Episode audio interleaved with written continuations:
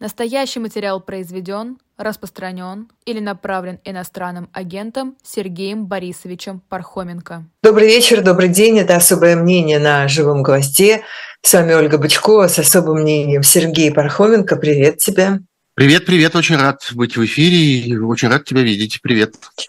Ну, я напомню, как обычно, что у нас есть тут разные способы связи с нашими зрителями и слушателями, а, и в частности а, чат в трансляции в YouTube. Вот у меня все это открыто, я все время за этим внимательно слежу. Ну, есть еще Пархом Бюро, а, телеграм-канал Сергея Пархоменко, там тоже будем подглядывать туда одним глазом. Но начать я хотела, конечно, со всей этой истории с вагнеровским мятежом. Сегодня э, появились, э, появилось сразу несколько публикаций, где говорится о том, что э, он был не так одинок якобы в своих вот этих устремлениях. И, например, написала Нью-Йорк Таймс, что генерал Суровикин был в курсе этих планов и тоже, в общем, разделял, будто бы по их там каким-то разведданным американским, будто бы тоже разделял э, идею, что нужно э, поменять э, российское военное руководство. Э, не кажется ли тебе, что если в этих рассуждениях есть хотя бы какая-то доля истины, то это, в общем, объясняет ту реакцию э, кремлевскую, путинскую, э, московскую, которая выглядела чрезмерной. Но если действительно существует такое недовольство среди военных, и эти военные готовы были поддержать Пригожина, то, в общем, нет дыма без огня. Кремль, конечно, уже опроверг э, эти все публикации про Суровикина, но осадочек все равно у нас остается. Да, это не первый раз, когда в течение последних трех дней появляются такие сообщения, причем они появляются обычно со ссылкой на разные западные разведки, прежде всего на американскую разведку. Я бы здесь хотел сказать две вещи. Ну, с одной стороны, с тех пор, как э, э, натовская разведка, и в частности американская, э, заранее поняла, что Путин, даже не, я, я намеренно как бы не, не, не использую там слова типа «предугадала» или что-нибудь вроде этого. Нет, поняла, э, установила, что Путин собирается начать войну в Украине, и это было довольно сильно заранее, в октябре еще 2021 года – и есть очень подробные а, э, такие, в свою очередь, расследования, изложения того, как это происходило, как они это как-то осознавали, и как они потом с этими, с этими данными обращались. В общем, они э, продемонстрировали свой, я бы сказал, высокий профессионализм и свои широкие возможности. С тех пор к тому, что говорит американская разведка и натовская разведка э, относительно в особенности российской армии, надо относиться серьезно. И я к этому отношусь серьезно. Но я бы обратил внимание вот на что, что во всех этих сообщениях речь идет о том, что так указывает, э, указывают источники этих изданий, ну, в частности, Wall Street Journal про это пишет, Вашингтон Пост про это пишет, Нью-Йорк Таймс про это пишет. Хорошие издания, серьезные, профессиональные, ответственные, понимающие, что они делают. И они сами очень осторожны. И они говорят, э, это на основании анализов этой разведки. Не на основании данных, не на основании утечек. Они тоже употребляют это слово, и это, и это очень большая разница. Они пишут, согласно анализу там, такой-то разведки или таких-то специалистов разведки, происходит то-то и то-то. Анализ – вещь хорошая. Но анализ и у нас есть. И, в общем, надо констатировать, что в этом анализе мы недалеко ушли друг от друга. Тот факт, что в армии есть существенное количество людей, которые остро недовольны той политикой и тем, той линией, которую ведет нынешнее э, руководство российского э, Министерства обороны и вообще российской армии, имея в виду и министра обороны, и начальника генерального штаба, и огромное количество разных близких к ним людей, так э, это мы и сами видим, и отлично знаем. И мы видим перестановки, и мы видим отставки людей типа Мизинцева, и мы видим заявления людей типа Суровикина, и мы видим разные странные шаги типа э, утверждение Суровикина в качестве посредника. Помните, была такая история между ЧВК «Вагнер» и руководством Министерства обороны. Э, и мы видим э, множество людей, которые пишут про это, начиная, я не знаю, там с какого-нибудь Стрелкова, э, и кончая всеми этими, ну не всеми, но многими из этих бесчисленных э, так называемых военкоров, мы видим, что недовольных очень много. И анализируя это, мы можем с высокой степенью достоверности предположить, как это делает, по всей видимости, и американская, и натовская разведка, и как об этом сообщают нам солидные издания типа Wall Street Journal, New York Times, Washington Post и так далее, мы можем с высокой степенью предположить, что у Пригожина были сочувствующие. И, соответственно, мы можем с высокой степенью э, достоверности предположить, что он рассчитывал на то, что это сочувствие во что-нибудь выразится в тот момент, когда он начнет предпринимать какие-то активные действия. И было бы странно, если бы это было не так. И весь наш анализ сводился к тому, что у Пригожина ровно ноль шансов э, добиться какого-то успеха в этом своем э, мятеже, э, если он останется один. А если окажется, что вся эта штука нарастает как снежный ком по мере того, как этот ком катится по России, тогда появляются разнообразные шансы и появляются всякие дополнительные возможности. И тогда вероятность его, так сказать, успеха, я не знаю, вообще тут сложно такие слова употреблять, как успех, это все катастрофа. Это все, э, что так, что сяк. А потому что это действительно э, некое приближение гражданской войны, а в гражданской войне все ужасно, что, что, с одной, что на одну сторону, что на другую. Так вот, э, тогда это все менялось. Так что э, большое спасибо за этот анализ, но этот анализ есть у нас у самих. Э, что касается данных, то данных нам никто не показывает. И у нас нет никаких прямых свидетельств надо сказать, не только этого, того, что вот там, скажем, Суровикин знал заранее, Суровикин поддерживал и так далее.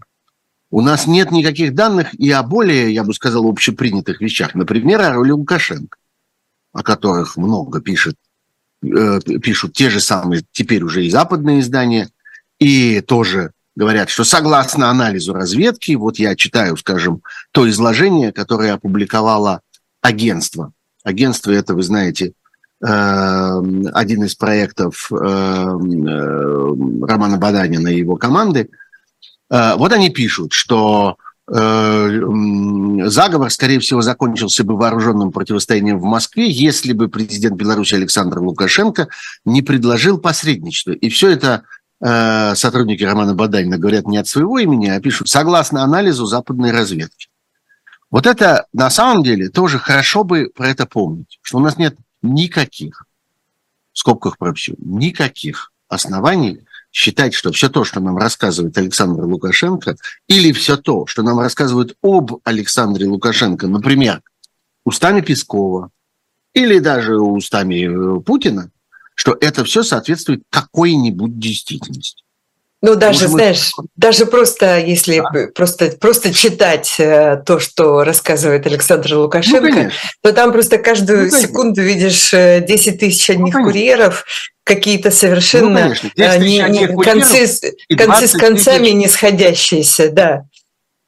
Да, Даже внутри этого текста. Бесконечных противоречий, противоречий самому себе внутри этого всего. Абсолютно. И все это, конечно, в стиле абсолютно в стиле, сейчас я вам покажу, все уже, конечно, вспомнили про этот мем, но шутки шутками, он же действительно это говорил. Он же действительно говорил, я вам сейчас покажу, как с четырех сторон, вот сейчас по карте, и, и заканчивал это фразой э, «хорошо, что первые начали». Ну, у нас что, нет этого опыта выслушивания этих его слов? Ну и вообще, в целом, Александр Григорьевич Лукашенко честнейший человек, как известно, который никогда в жизни никого не обидел. Каждое его слово совершенно на вес золота, потому что совершенно в точности соответствует действительности, и поэтому каждому его слову мы должны доверять. Тем временем нет никаких следов на сегодня перехода в, в, на территорию Беларуси каких-нибудь вагнеровских частей. Ну, их нет. Э, есть э, сообщение о том, что, кажется, в одной из э, областей, не помню, кажется, в Витебской области – в общем, где-то. Ну, Строит какой-то лагерь. Да. да, по белорусским меркам где-то довольно вдалеке э, от э, Минска строят какой-то лагерь. Мало ли какой для чего лагерь они строят. Но пока, во всяком случае, нет никаких оснований полагать, что кто-нибудь куда-нибудь переместился. И надо сказать, что в отличие от того, что происходит внутри головы Суровикина, или что происходит внутри головы у того же Пригожина, это просто видно из космоса. Ну как-то переход какого угодно контингента, ну давайте с вами вспомним, что для того, чтобы как-то перевести, э, не знаю, 30 человек, нужен грузовик. Вот сколько народу влезает в кузов, самый, самый я бы сказал, плотной посадкой. Сколько нужно для того, чтобы перевести тысячу человек? Разделите, умножьте сами. А вот теперь уже считается там почти консенсусом, хотя опять нет на эту тему никаких данных, но есть разного рода косвенные вычисления, что общее количество людей, которые принимали участие вот в этом вот, э, собственно, Пригожинском мятеже составляет более или менее 8 тысяч человек, не 25 тысяч. Опять, мы прожили с этой цифрой 25 тысяч несколько дней, почему-то слушая, как ее бесконечно употребляют в качестве подтвержденной огромное количество самых разных людей, включая вполне уважаемые, вполне как-то обычно отвечающие за свои слова источники. У этой, да, у этой цифры 25 тысяч не было никакого основания, кроме того, что ее произнес сам Пригожин. Окей, никто уже не говорит про 25 тысяч, 8. Умножайте, делите на 30. И э, поймете, сколько нужно, чтобы перевести ну, вот такой, такого порядка как бы контингенты и разместить их. Сколько народу живет в одной палатке? Или там, не знаю, в одном вагончике? В чем там они поселяют их в этих лагерях? Какой, какой там, так сказать, тип жилья у них? А, ну, это все просто видно. Это спрятать нельзя. Это совершенно очевидная вещь. Нету этого. Ничего этого нет. Даже лично про, про самого Пригожина. Вроде самолет слетал туда, потом слетал обратно, потом опять слетал туда. В общем, короче говоря, нет ничего, что заставляло бы нас думать, что версия о том, что вот Лукашенко это все развел руками, а, соответствует какой-нибудь действительности. Мы понимаем, что им это почему-то выгодно. Именно поэтому они это так, как это называется, форсят так продвигают эту версию. Один говорит, другой вроде подтверждает, пресс-служба кивает головой и соглашается, и там и тут все эти бесконечные пропагандисты тоже э, как-то на этом тоже настаивают. Э, ну или не настаивают, а как-то берут за само собой разуметь. Ну как, Лукашенко сказал, ну значит так оно в действительности и было. Это им зачем-то нужно. Им надо продемонстрировать, что у этого всего был какой-то посредник, и этот посредник большой начальник. А какие есть большие начальники в распоряжении у Путина? Вот кого формально он мог бы попросить быть, что называется, фронтменом этих переговоров, если ему не хочется, чтобы кто-то узнал, какой ценой, путем каких переговоров и при помощи каких людей, это важно, люди, которые разрешили реально этот кризис, люди, которые доказали Пригожину, что ему не надо идти дальше, это люди, которые оказали Путину очень большую услугу, и это люди, с которыми надо что-то делать. Либо нужно уважать, так сказать, их вклад и быть благодарным им за ту помощь, которую они оказали, либо вот по правилам, так сказать, этого сообщества и этого общежития, которое мы знаем, надо таких людей убивать. Потому что нельзя сохранять таких людей, которым лично диктатор чем-то очень сильно обязан. Итак, кто могли бы быть люди, которые прикроют это? Потому что рассказывать, как было на самом деле, нельзя. Вот повыше только что мною изложенным причинам. Надо, чтобы кто-то прикрывал. Кто вот эти? Кого он? Асад?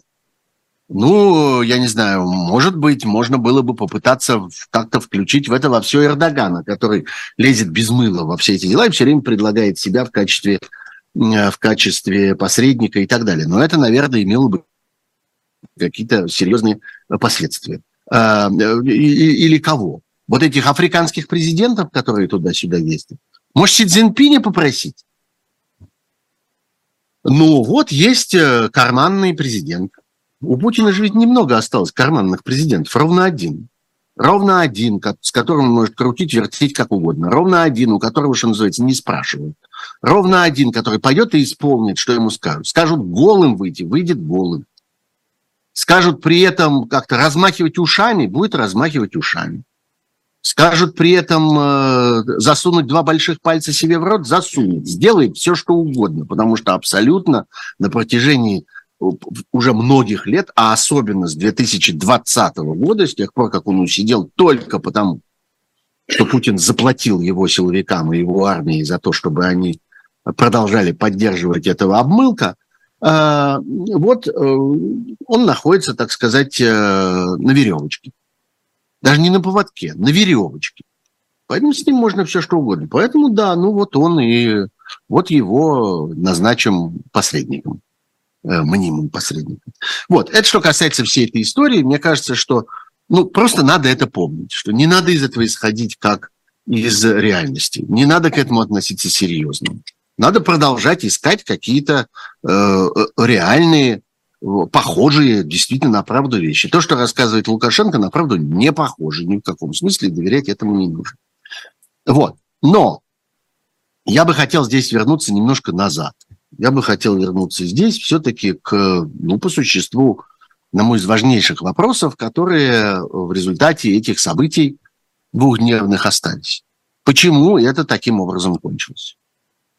А, потому что, ну да, мы слышим бесконечно на разные лады, и этот один и тот же вопрос, что, подождите, вы этот мятеж считаете успешным или неуспешным?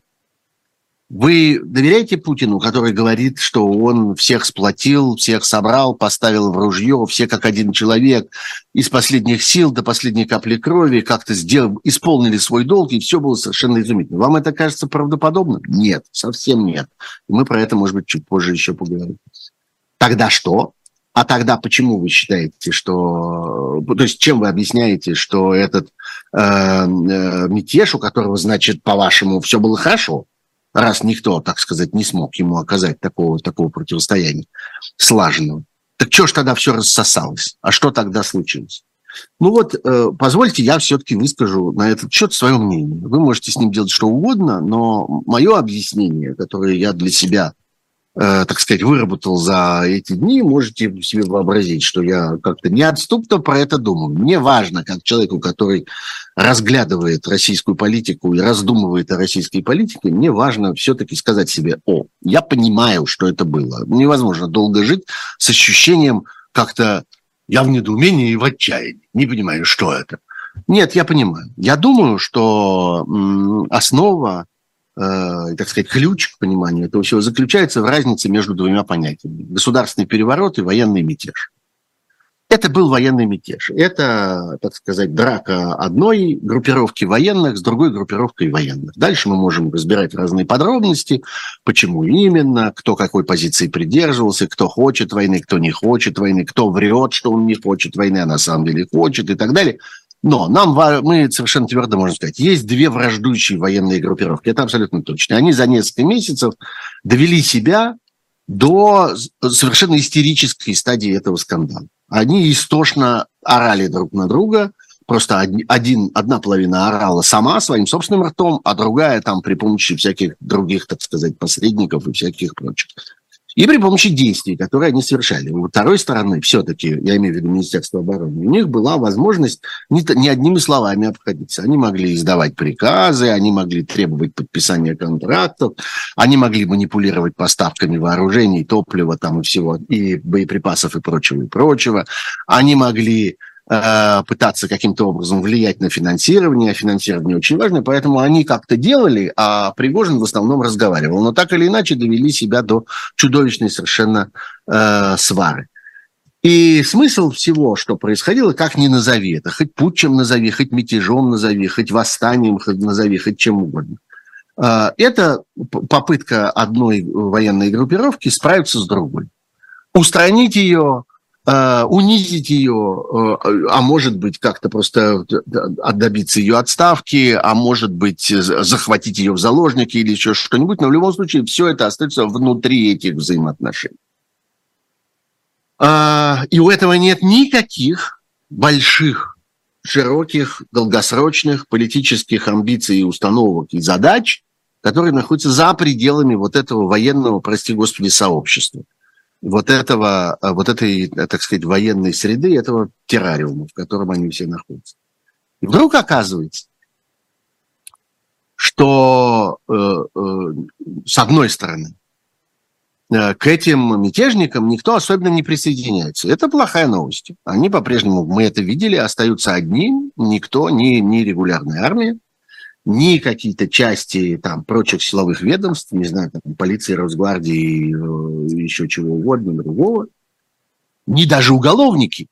Я думаю, что у Пригожина был серьезный расчет на, так сказать, криминальный мир, в котором он пользуется очень большим весом э, после того периода, когда он на протяжении нескольких месяцев оставался монополистом вот этого совершенно паразитного процесса вынимания людей из тюрем, несмотря на их э, приговоры, суды и все остальное. С тех пор, конечно, он э, сделался королем криминального мира.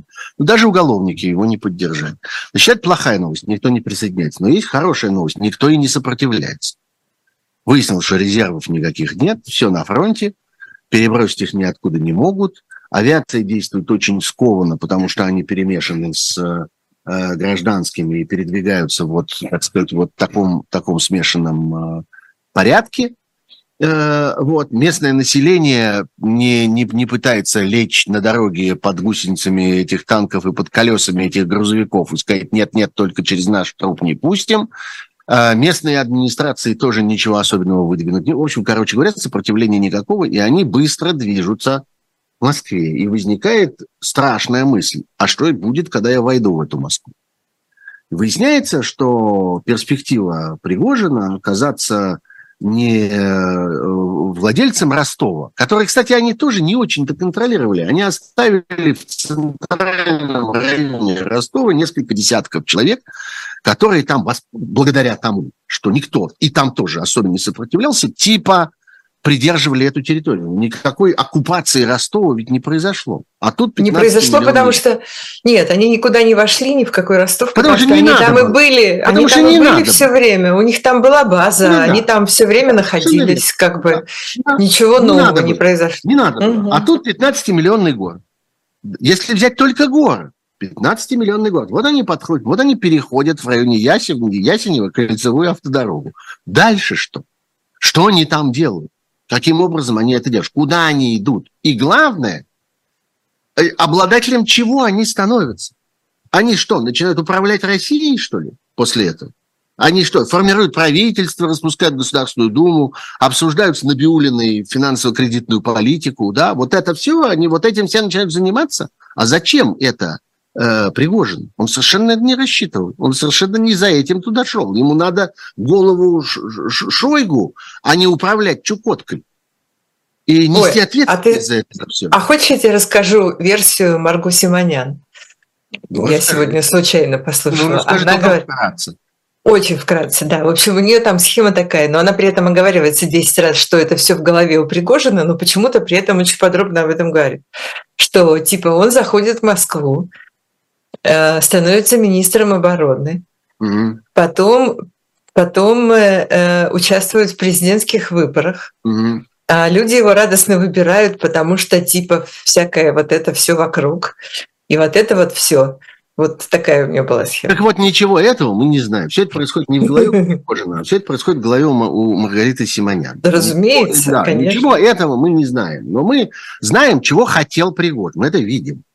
Чего Но он хотел, он хотел он явно, явно не въехать есть, э, в Кремль на у нас есть, У нас есть многолетний теперь уже опыт наблюдения за Пригожиным и за тем, что ему нужно.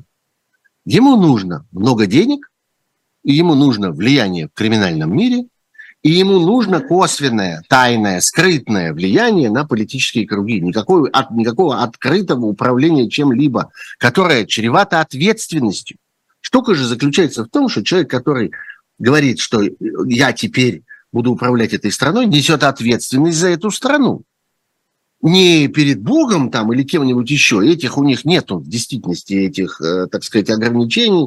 И их все эти моральные обстоятельства не интересуют. А э, перед, перед собственно, людьми, которые, которые вокруг, и которые возьмутся ему за это помогать и будут требовать, чтобы они как бы вручают ему свои, э, свои судьбы. Другие военные, другие силовики, другие полицейские, другие судьи и прокуроры говорят, ну давай, ты будешь теперь управлять, ну валяй, управляй, мы будем тебе помогать, ну и что? И они же с него завтра и, и, и потребуют, так сказать, за результаты этого его управления и за э, повороты своей судьбы. Ничего этого за Пригожиным мы можем подозревать ни при каких обстоятельствах. И я думаю, что он в какой-то момент это просто осознал. Кто ему помог э, это осознать? Опять, у нас нет об этом никаких твердых сведений. У нас могут быть какие-то логические умозаключения. Я считаю, например, что губернатор Тульской области последней области, которая оставалась у него на пути. Это географическое обстоятельство, объективное, на карту можно посмотреть и увидеть, что оставалась последняя Тульская область. И вот под чистой случайности э, губернатором этой Тульской области является человек по фамилии Дюмин, человек близкий к Путину и человек много-много лет связанный с Пригожиным. Это тоже медицинский факт, и мы это знаем. А, и я думаю, что это был довольно серьезный аргумент, что это последняя область и в этой последней области будем пытаться тебя останавливать. Остановим или нет, не знаю, но, что называется, надкусим много. Я хорошо себе представляю, как Дюмин мог э, этот аргумент в тех или иных словах изложить. И э, продемонстрировать вот эту веселую перспективу. Ну вот ты пробил эту стенку головой, ну вот ты вылез в соседнюю комнату, ну вот ты оказался в Москве. И что ты будешь там делать? Это э, проблема для Пригожина неразрешимая. Если вдруг... Не, ну подожди, но есть же, есть же совсем простое объяснение, что он не собирался не входить ни в какую Москву, он не собирался mm. ничего такого там восходить на трон, я не знаю, смещать Путина и так далее, а ну, ему нужно было надо. просто решить свою конкретную, очень корыстную, простую проблему с Вагнером, который лишался ну, вот финансирования. Ну, и вообще, и он тоже сам лично оставался... Проблема не решается. До свалки истории. Проблема не... Вот мы идем, идем, а проблема все не решается и не решается. А не решается она по первой изложенной мною причине, потому что никто не присоединяется. Что он-то думал, что он будет идти и обрастать все большим и большим количеством как бы мощи, и его будут бояться все больше и больше. И это тот случай, когда классический случай, когда процесс важнее, чем результат. Когда сам процесс продвижения, сам процесс нарастания, сам процесс разжирения и сам процесс озверения производит все больше и больше впечатлений и заставляет противоположную сторону принимать разного рода, э, разного рода условия и исполнять всякие требования. Этого ничего не происходит, как мы видим. А вместо этого есть движение вперед в направлении, которое ему не нужно и которое логически должно закончиться катастрофой, должно закончиться вхождением в 15-миллионный город Москва, с которым что-то надо делать. И это довольно жуткая перспектива. И поэтому, когда ему сказали, как я предполагаю, еще раз, я это предполагаю. Я, если я с такой, с такой свирепостью нападаю на всех, кто верит там, в заявление Лукашенко и все остальное, вы, пожалуйста, относитесь ровно так же давать себе отчет, что это то, что я предполагаю. Предполагаю я, что э, в этой ситуации мы приходится соглашаться на который ему сделал. И в этой ситуации на вопрос, а чем вы гарантируете исполнение этих договоренностей, следует ответ, чем-чем, ничем. Не хочешь – не верь. Не хочешь – не принимай. Иди в Москву. Иди, продолжай дальше. Посмотришь, что будет. И в этих обстоятельствах он говорит, хорошо, хорошо, да, ну, да, хорошо, хорошо. Ну, что, я пошел. И пошел. Вот, так я представляю себе, э, собственно, логику того, что с нами произошло. Оно произошло и с нами тоже в том числе. А о дальнейших подробностях, я так понимаю, после перерыва нам надо будет поговорить. Да, да? давай мы сейчас прервемся. Да, нам нужно прерваться и напомнить нашим слушателям, э, что у нас там э, и как э, хорошего происходит на живом гвозде. Я еще расскажу про одну книжку тоже очень быстро, и потом обязательно продолжим это особое мнение. Живой гвоздь на связи с вами каждый день. За его работой стоит целая команда. Помогите нам становиться лучше в эти непростые времена. Оставляйте донаты. Нам важна ваша поддержка. Мы работаем для вас. Вперед, вперед, не ведая преград, Сквозь вихрь и град, и снег, и непогоду, Ты должен сохранить мне дни и годы вперед, куда глаза глядят.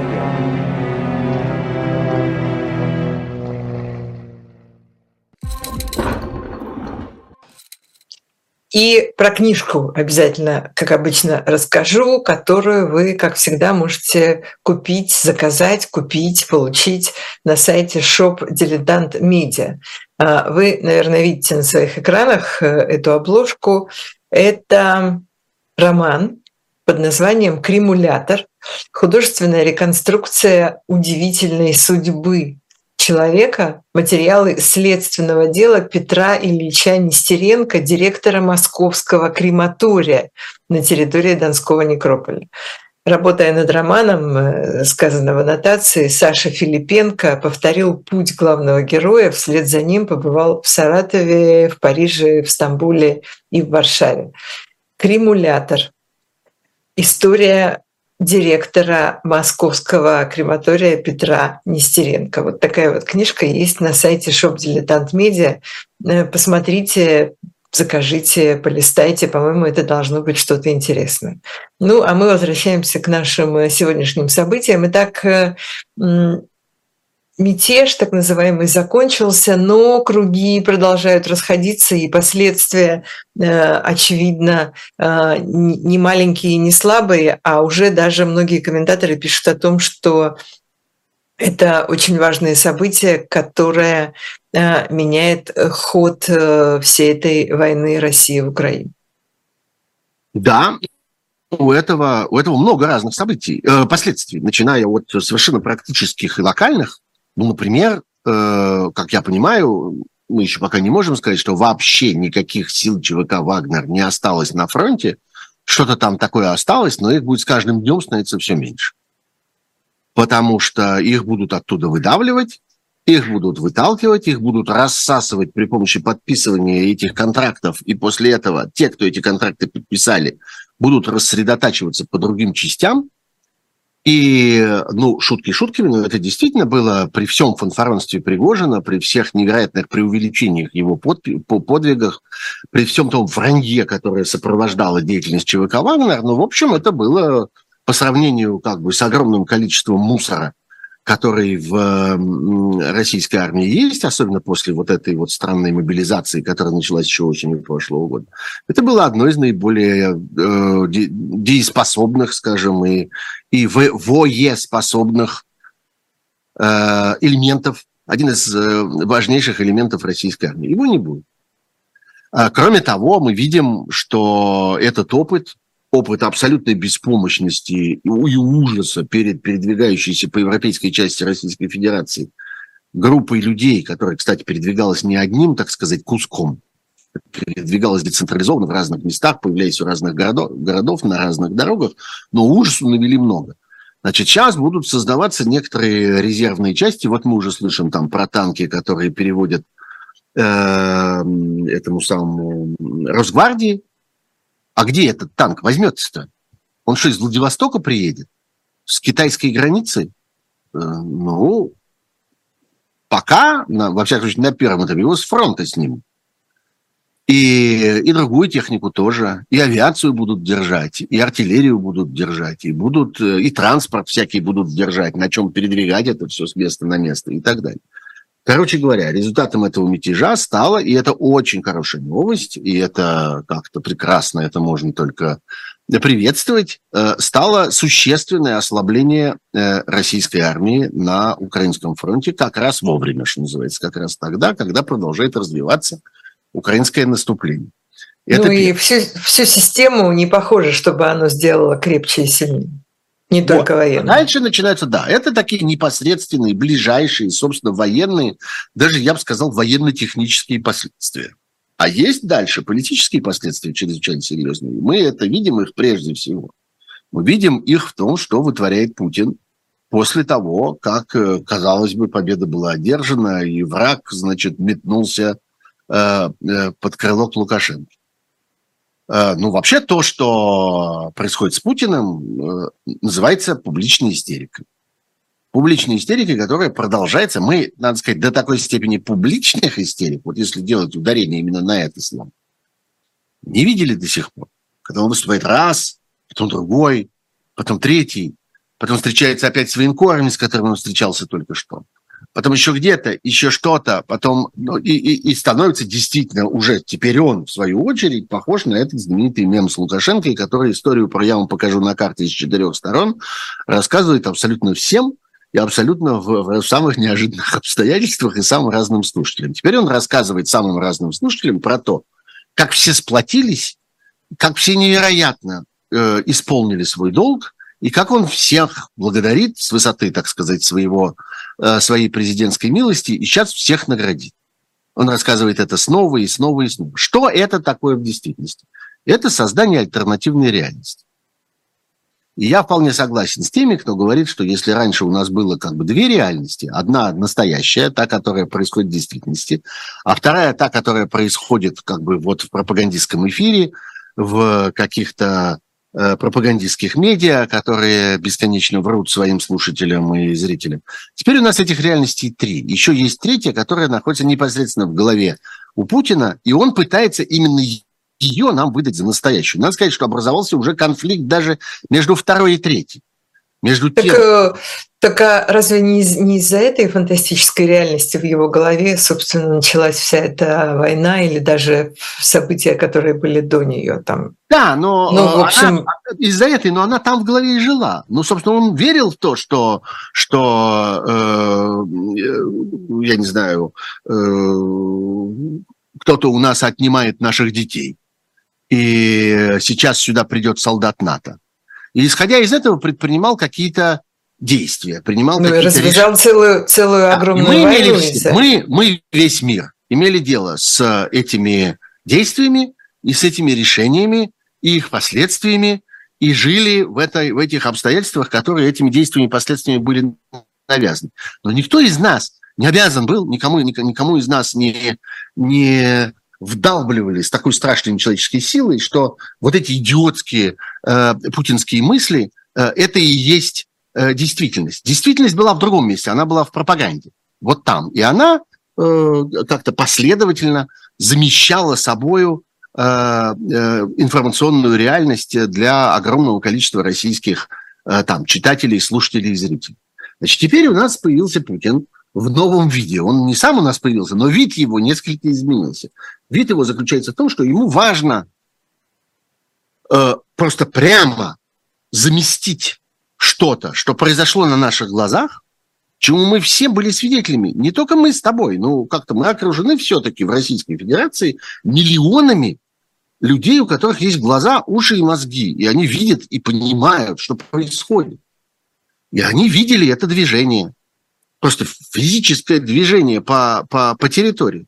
Они видели отсутствие этой реакции, они видели отсутствие сопротивления, они видели, как э, распространялись сведения о том, э, как спешно из Москвы уезжает все, кто только и улетает, все, кто только могут уехать и улететь. Они слышали это пронзительное молчание огромного количества людей, которые должны были бы говорить, где был весь Совет Безопасности на протяжении этого, этого мятежа, где были члены правительства, где был премьер-министр, где были те, все, пятый, десятый, где это все? Где эти, во-первых, слова, а во-вторых, действия? Ну, это же все видят и способны вполне это интерпретировать. Значит, теперь всем этим людям Путин снова и снова, причем он каждый раз недоволен тем, как у него это получается, поэтому он делает следующую попытку. Поговорил, Подумал несколько часов? Нет, что-то пока не получилось. Еще раз. Еще вышел в другом э, антураже. Еще раз проговорил это же самое, еще более бешено вращая глазами. Еще сильнее играя желваками. Еще как-то больше наигрывая голосом. Подождал несколько часов. Нет, что-то опять не прошло. Давай еще раз, третий раз. Пошел третий раз. Он еще много раз выйдет. Потому что он будет пытаться и продолжает пытаться эту э, действительность, которую все видели, заменить на другую, которая в его словах. И задача его заключается в том, чтобы по прошествии там скольких-то дней или, может быть, недель можно было, я не знаю, остановить любого прохожего на улице или разбудить любую домохозяйку в три утра и спросить, что это было. И она бы на это сказала, ну как, это была, был случай потрясающего единения и демонстрации как-то всеобщей солидарности. Все встали как один человек, остановили агрессора, которого мы не знаем по имени. Мы не знаем, кто это, мы не знаем, как его зовут нам его ни разу не назвали, поэтому мы совершенно не в курсе, кто это был. Вот, там были какие-то бойцы какого-то ЧВК «Вагнер», но они хорошие. Они их обманули, они там убили кое-кого, но это ничего страшного. В действительности как-то нельзя иметь к ним претензий, уважая их заслуги на фронте. Они такие заслуженные люди, что то, что они поубивали некоторое количество летчиков и некоторое количество мирных жителей, то, что они попортили всякого имущества, то, что они спровоцировали всякие трагикомические действия, типа взрыва мостов, перепахивания дорог, установки гранатометов на московской окружной дороге и всякое такое, это ничего страшного. Мы их очень уважаем за их заслуги на фронте, поэтому с этим все хорошо. Вот что должна говорить разбуженная домохозяйка или остановленный на улице прохожий. И они будут этого добиваться, они будут это э, замещать собой. Но э, люди, которые непосредственно причастны к власти, люди, которые непосредственно окружают, э, окружают диктатора, у них, что называется, от мозгов это уже не отклеишь. И они это запомнили. Они это, на это посмотрели, и они прислушались, надо сказать, к своим собственным ощущениям. Потому что люди, которые жили в Ростовской области, Воронежской области, Липецкой области, Тульской области, вот через которую, так сказать, пролегал маршрут всех этих событий, э, они, в общем, по большому счету, даже особенно не побежали. Мы даже не видели особенных, особенных э, масс. Э, сейчас, прости ради бога, тут у меня некоторый случился форс-мажор. Что такое у тебя случилось? Давай. Ну, э... ко мне, все, все, все, все, все в порядке. Все, да. давай. Ко угу. мне, ко мне просто как-то меня э, домогаются некоторые мои корреспонденты. Все в порядке. Вот, э, так вот, э,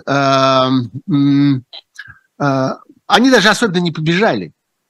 И, э, в общем, надо сказать, что, ну, за исключением тех людей, которые непосредственно там жили вблизи этих дорог, и которые непосредственно пострадали там, от этих взрывов, Э, от сожженной этой э, нефтебазы там, и всякого такого прочего.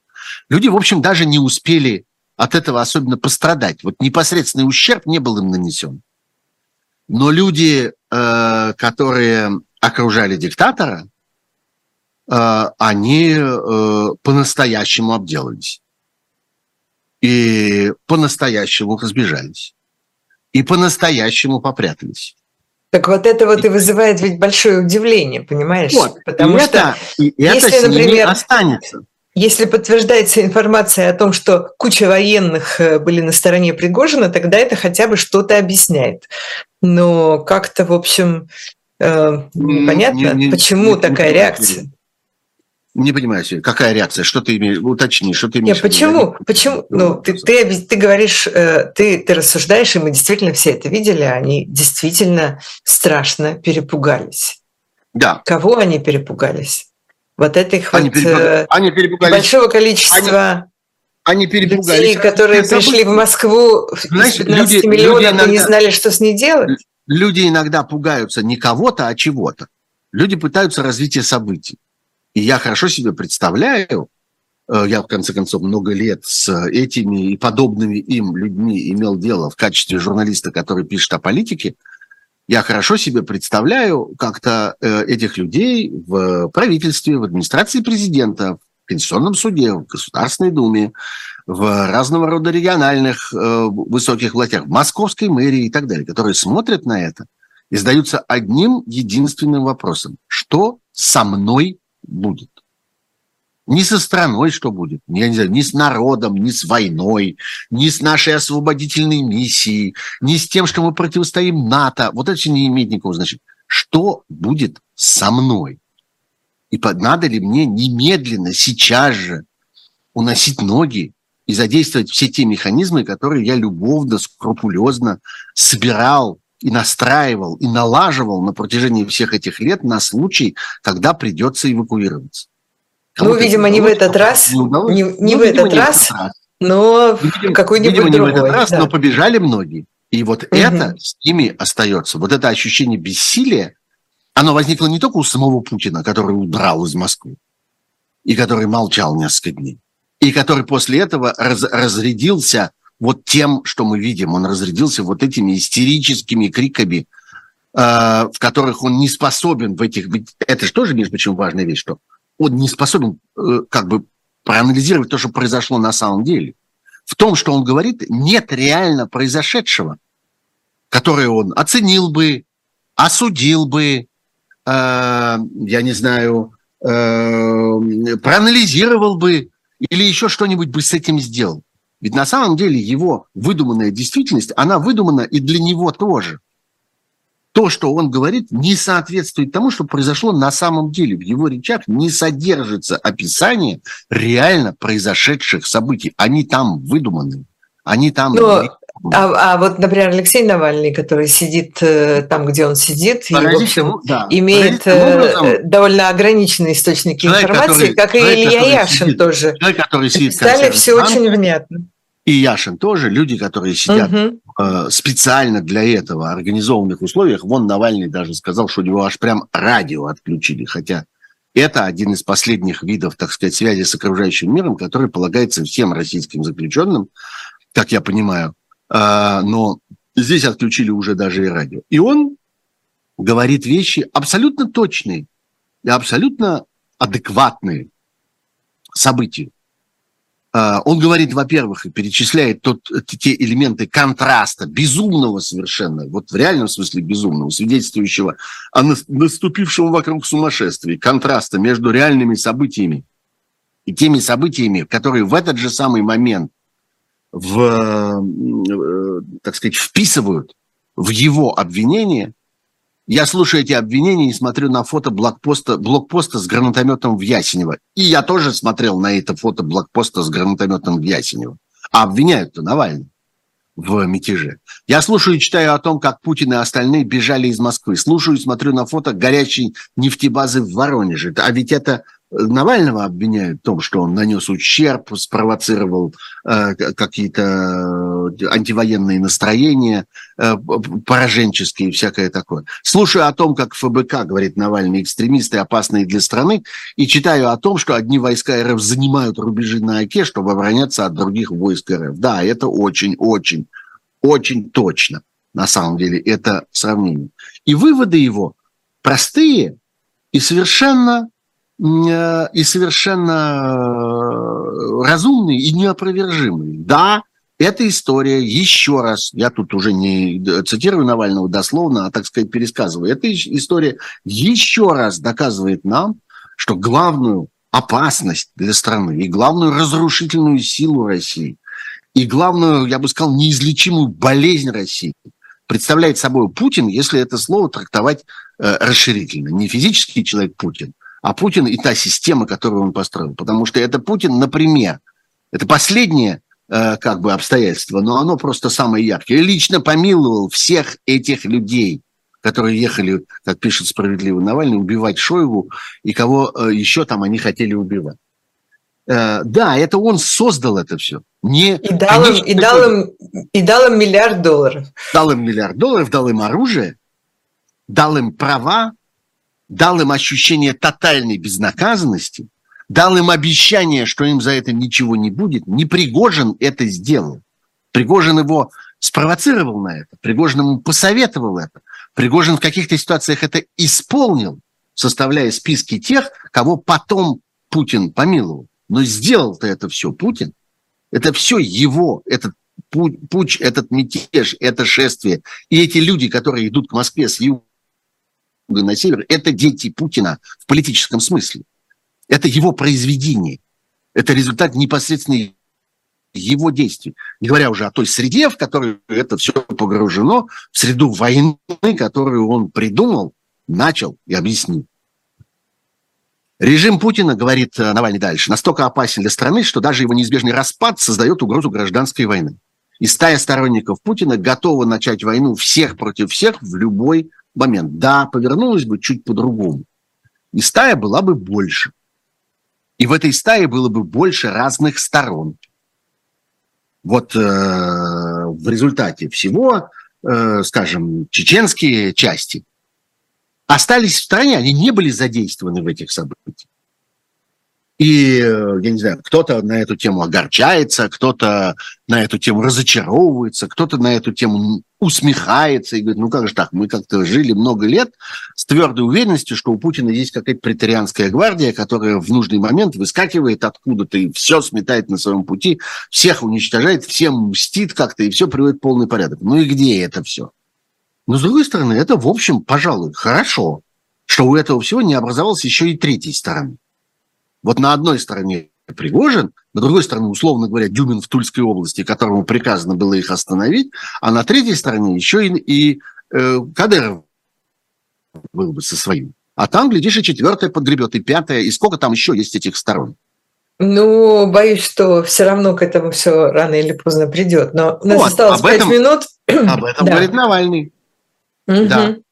У нас осталось пять минут. Э, давай не обойдем еще вниманием а, тему а, реакции извне, потому что вот сегодня были новости о том, что некоторые китайские компании э, решили приостановить отправку своих товаров в Россию из-за всех этих событий потому что они просто боялись, что у них там начнутся серьезные проблемы уже с их бизнесами, с их поставками и с их товарами, э, ну, и с вот их компаниями.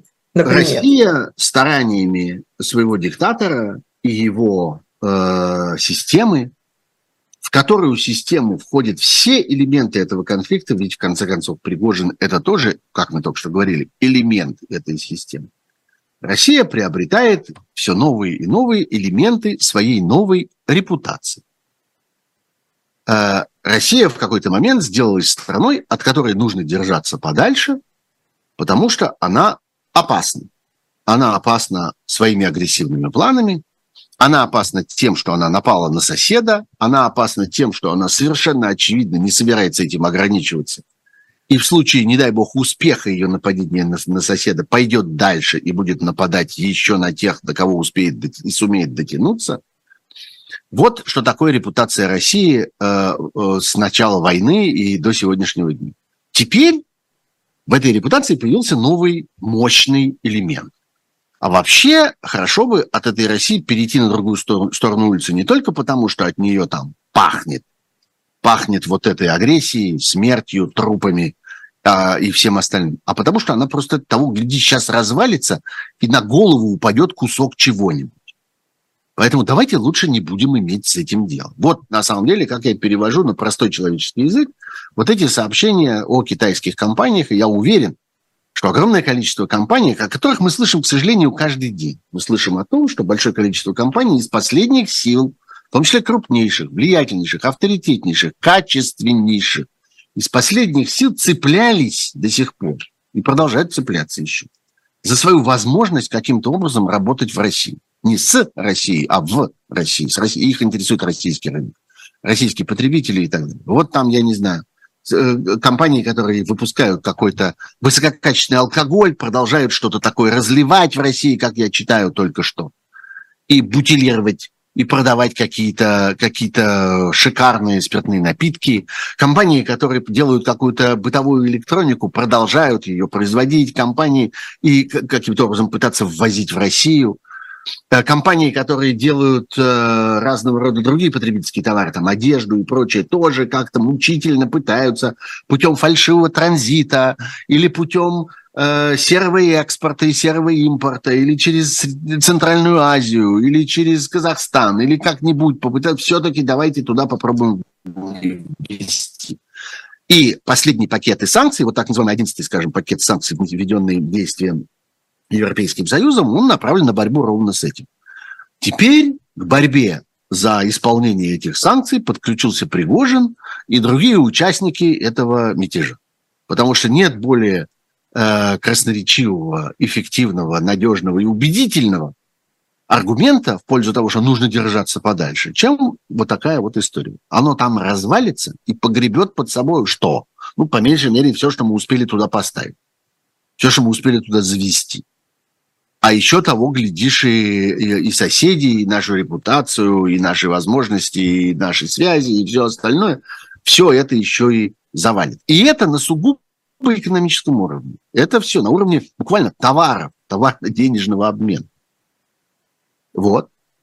А что? Вот, все, закончим а, на да. этом. Да. да. На этом закончим, Собственно. да. И в оставшиеся секунды скажу, что, пожалуйста, не забывайте про пятницу и про мой стрим в YouTube, на моем собственном YouTube-канале, где мы с вами будем продолжать э, изучать э, актуальные события недели и обсуждать. Все, спасибо большое, да, спасибо, спасибо всем, кто был Счастливо. с нами сегодня. Это Спасибо. было особое мнение. Счастливо, до встречи через неделю, в свою очередь тоже.